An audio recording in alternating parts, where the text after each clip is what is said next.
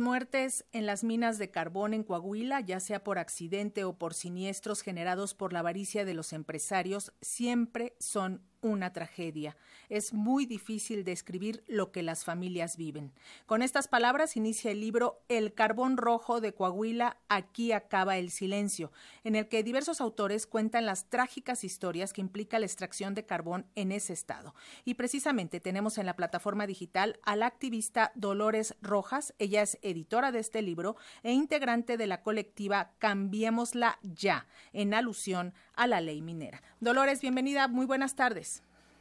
Muchas gracias, buenas tardes. Eh, pues platícanos, la extracción de carbón en Coahuila siempre viene acompañada de historias de tragedia y de dolor. Las condiciones en que se realiza esta labor es de poca seguridad y la dificultad misma de sacar el mineral, el carbón, expone a los mineros a situaciones muy difíciles. Platícanos. Pues mira, justo es que el siniestro de ayer en la mina de carbón en Sabinas, Coahuila, lo que nos está mostrando es que las condiciones estructurales que ocasionaron los hechos de pasta de conchos que dio pie a ese informe, el carbón rojo de Coahuila, pues lo que nos muestra es que no se han revertido. De 2006 hacia acá, con todas las demandas de las, de las familias, pareciera que no ha habido cambios y que prevalece la falta de inspecciones, la complicidad con las empresas y la desprotección de los trabajadores, como en la mina de Musquis en 2021, que hubo esta explosión por acumulación de gases, ¿no?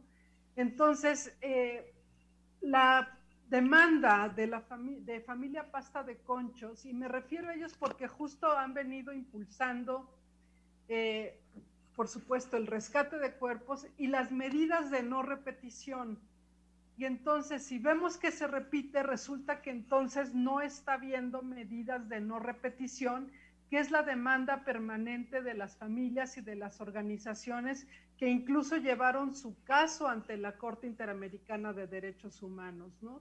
Y, y lo que vemos con esta mina, pues es eso, o sea, es una mina que funciona a partir de este año según los reportes, pero que no hubo una inspección y resulta que no tiene paredes, este, eh, no, no, tiene ninguna medida, o sea, no, no se construyó, no se hizo ningún barreno, es decir, una, una exploración para ver si había agua o gases cerca de las paredes, por eso es que entonces pasa, pasa lo que pasa, ¿no?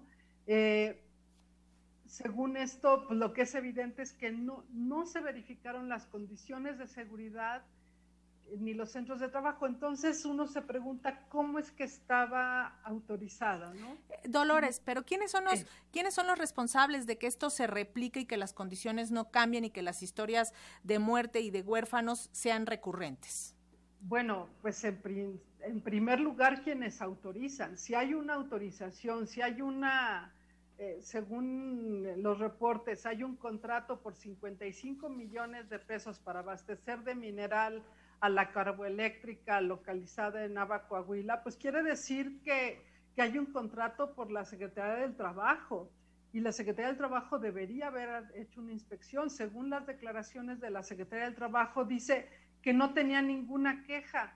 O sea, no, ¿cómo puede expedir un permiso y no actuar, o sea, no ir a inspeccionar antes de dar el permiso y solo esperar a ver si alguien se queja. Evidentemente los trabajadores están yendo ahí porque tienen necesidad y se exponen más de la cuenta y aceptan eh, condiciones de trabajo por la necesidad, no por otra cosa. Es responsabilidad de autoridades y de empresarios cumplir con esas medidas. Dolores, ¿cuál es la dinámica? Platícanos un poco de estos pozitos, porque sabemos que hay unos eh, pozos que sí son regulares, digamos, y otros que se abren de manera eh, irregular, con todas, eh, sin condiciones de seguridad, como ya nos platicabas. Entonces, ¿cuál es la dinámica, más o menos?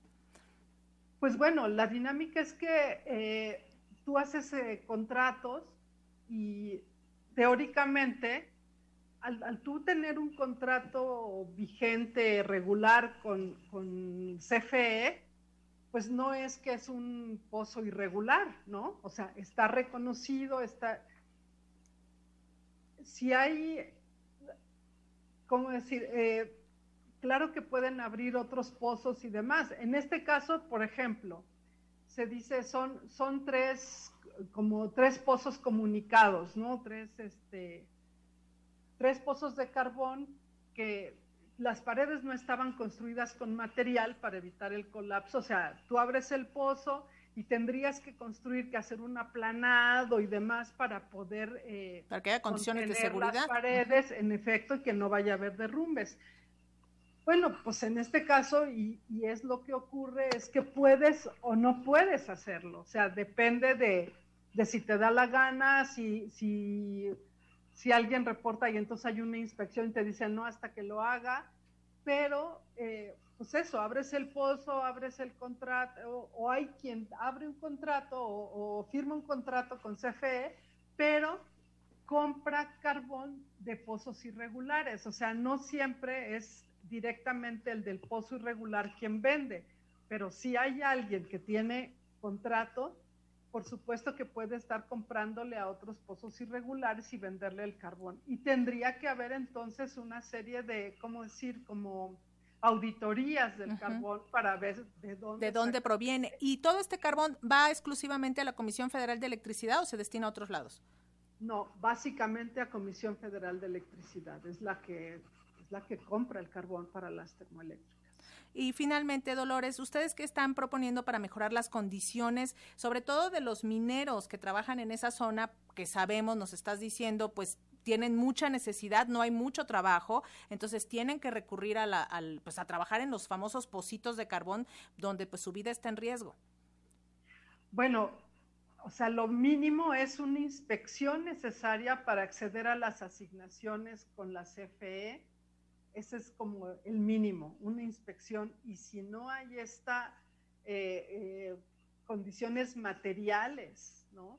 Para brindar una mínima seguridad, es decir, eh, paredes construidas, barrenos que nos digan si hay o no hay gas o, agua cerca de las paredes, equipo para los mineros, ¿no? o sea, si no hay esos mínimos, pues no debería de autorizarse y no debería de firmarse contratos. o sea, eso es lo mínimo en esas minas de carbón.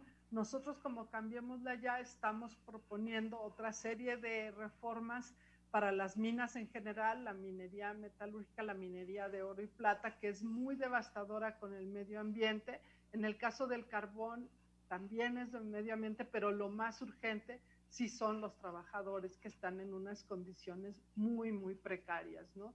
De las otras minas, lo laboral no es como lo más urgente que tiene lo suyo por todos los impactos a la salud de los trabajadores. Toda la minería impacta en primer lugar a los trabajadores que están en contacto y por supuesto a las comunidades que están cerca de los proyectos mineros. Y ahí estamos proponiendo, por supuesto, un mayor control, una mayor regulación, eh, que se prohíban las minerías a tajo abierto, ¿no? que son muy, muy destructivas y que se hagan cargo también de, costos de cuando terminan su actividad minera de reparación, sí, todo el cochinero que dejan.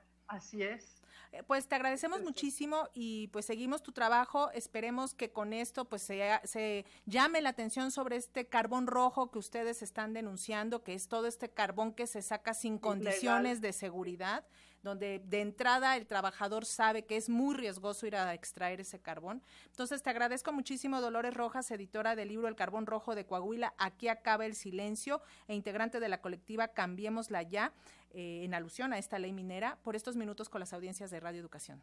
Muchísimas gracias a ustedes. Hasta luego. Gracias, muy buenas tardes.